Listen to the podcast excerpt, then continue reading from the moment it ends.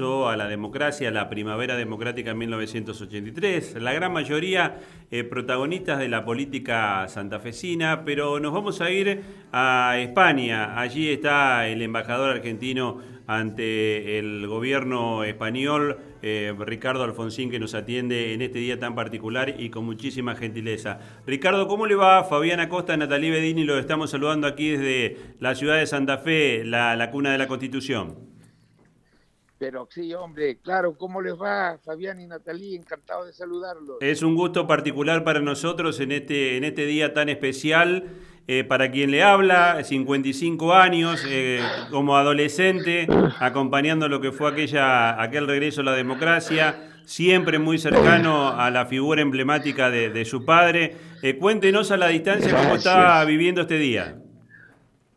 Bueno, como siempre, cada aniversario eh, de la democracia, eh, digamos, es un momento para reflexionar, sobre todo sobre las deudas, no las deudas de la democracia, la democracia no tiene deudas, porque la democracia, yo sé lo que se quiere decir con eso, pero la democracia no gobierna.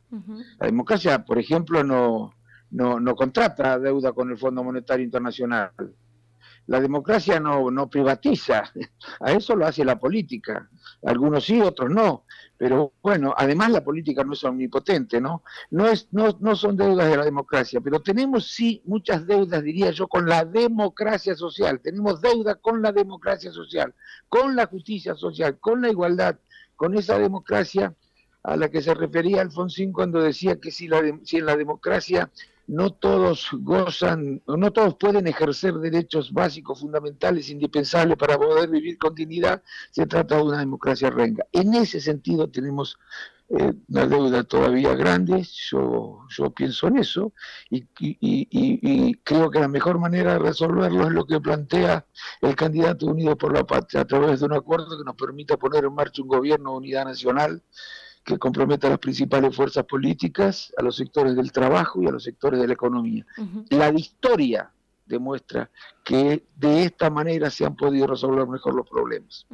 Eh, don Ricardo, respecto a esto también la Unión Cívica Radical de la Argentina eh, obviamente se ha manifestado y se ha manifestado neutral frente a los dos candidatos que existen. ¿Cómo está viviendo usted esto? ¿Cómo lo ve? Yo, le, le, digo la verdad, mire, yo, a ver, eh, si yo dijera que con mi ley tengo diferencias programáticas, me estaría quedando corto, sería casi un análisis banal, eh, un juicio banal el que estaría haciendo acerca de lo que representa mi ley.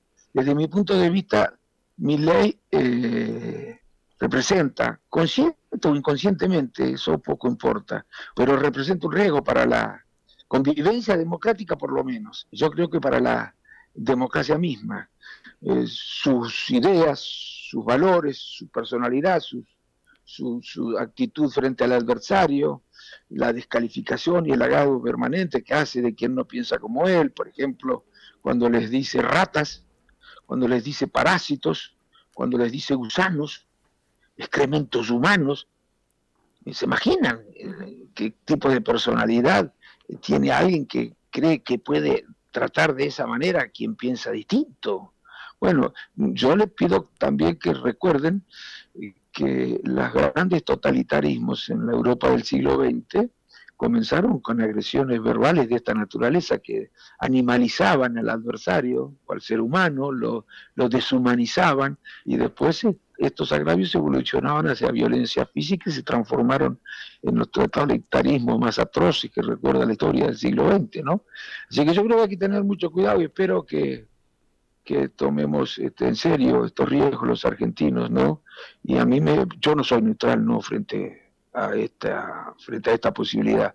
Eh, puedo tener diferencias, puede el partido tener diferencias, con, con eh, el gobierno, seguro. me imagino que tenía diferencia con Melconian también, porque no creo que coincida demasiado con las políticas que Melconian había imaginado para la Argentina. Y lo digo con respeto hacia Melconian porque lo conozco.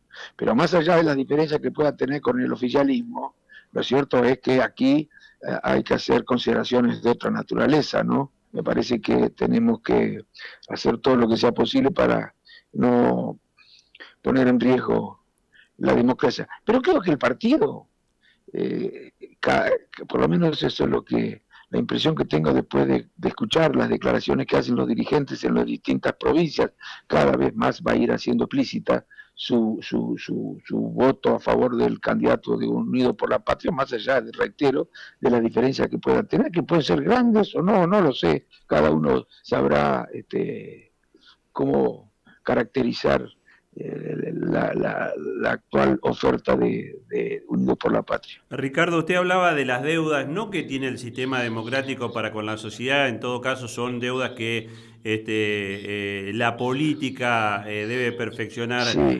respecto a esa deuda, por ese lado hay que leer que hayamos llegado a 40 años de la democracia a volver a, a dar discusiones que parecían saldadas, por ejemplo, eh, el genocidio, la cantidad de desaparecidos, la dictadura? No, yo creo que, eh, bueno, nosotros a esa deuda la habíamos al lado, la democracia. Ahora se está queriendo revisar. Precisamente uno de los eh, que está proponiendo que se revise esto es el candidato de Libertad Avanza, que tiene una actitud ambigua con relación a lo que nosotros definimos como violación de los derechos humanos, violación sistemática de los derechos humanos. Incluso yo diría que su juicio sobre lo que pasó en la dictadura encierra de alguna manera una justificación de la dictadura. Yo creo que en eso deben estar en absoluta minoría, pero bueno, esto es otro de las de los elementos que uno tiene en cuenta para tratar de sacar alguna conclusión acerca de lo que representa eh, mi ley y quienes apoyan estas posiciones en términos de riesgo democrático, ¿no?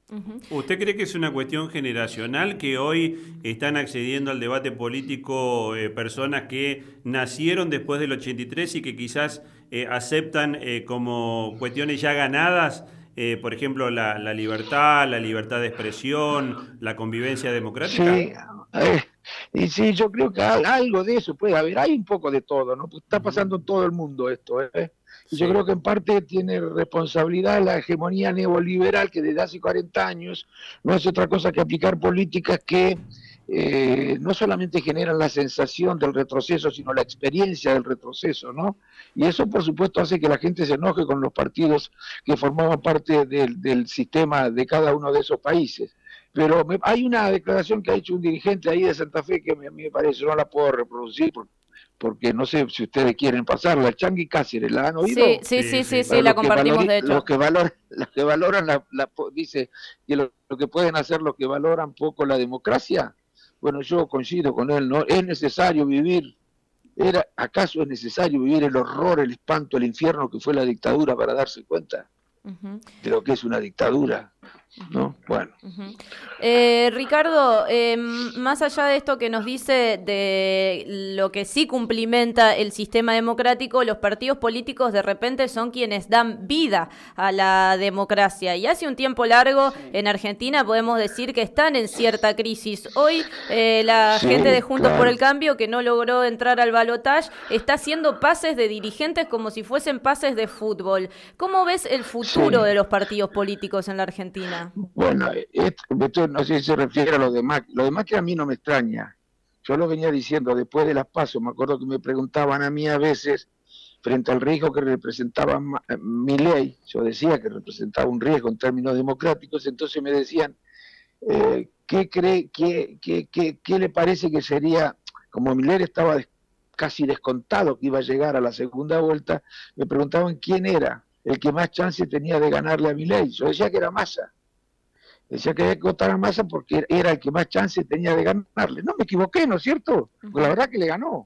Es cierto. En la primera vuelta. ¿Eh? Incluso quienes decían que iba a salir Patricia este, segunda o primera se equivocaron bastante fiero porque salió tercera. Pero bueno, eh, pero además decía que había que votar a Massa por otra razón. Porque si llegaban a la segunda vuelta Patricia y Milei, no había diferencia, no importaba demasiado no, quién ganara, porque iban a arreglar. Y de eso se iba a encargar Macri, decía eso. Macri se va a encargar de articular un acuerdo entre la Libertad Avanza y este, Juntos por el Cambio. Bueno, lo hizo. También en eso hemos acertado quienes lo anticipábamos. Lo hizo, hizo un acuerdo porque Macri se siente mucho más cerca del pensamiento económico anarcocapitalista, digamos, del señor Milley, que de la Unión Cívica Radical, e incluso que de algún sector del PRO. pero además se siente seguramente bastante cerca de algunas opiniones o valoraciones eh, que hace Milei sobre la democracia que no parece respetarla demasiado, no, no le parece valorarla demasiado. Eh, Ricardo, en su momento cuando, bueno, su papá, que todos los argentinos y argentinas valoramos como un emblema de la democracia, además, eh, le tocó transcurrir en un momento muy difícil, terminando la peor dictadura clérico-cívico-militar que haya vivido nuestro país, con 30.000 desapariciones, y tuvo que, eh, de alguna manera, reformular el escenario político, también apuntando a esto de la unidad nacional. ¿Usted cómo ve posible esto de invirincar una unidad nacional o un posible gobierno de eh, distintos partidos y, valga la redundancia, unidad nacional? Mire, yo lo, lo veo imprescindible. Se puede instrumentar de mil maneras. No es fácil, claro, requiere un trabajo, pero la primera condición para poder llegar a, acuerdos que permitan un gobierno de unidad nacional es estar convencido de que es necesario es poner por encima del interés partidario el interés general, ¿no? E, esa es la primera condición. Ahora, si nadie está dispuesto a hacer esto, va a ser muy difícil que exista un gobierno de unidad nacional. Yo creo que sí, que se puede, que eso no solamente se puede, sino que no es tan difícil si nos ponemos a trabajar en esa dirección. Hay cuestiones en las que nos podemos poner de acuerdo, por ejemplo, radicales y, y hombres de, de, Unión por la Patria. ¿Ustedes creen que es muy difícil llegar a un acuerdo entre el gobierno y el radicalismo por la educación? Pero es bastante más fácil que llegar a un acuerdo con el PRO, entre el radicalismo y el PRO con relación a la educación. ¿Ustedes creen que es demasiado difícil llegar a un acuerdo acerca de lo que debe ser el rol de del Estado en el funcionamiento de la economía entre radicales y miembros o fuerzas que componen Unión por la Patria? No, no, no, es demasiado difícil. Y podría seguir mencionando cosas. Y yo creo que esa es la, la, salida para enfrentar problemas complejos que nos anclan en el estancamiento eh, y en el subdesarrollo y que hacen sufrir a muchísima gente.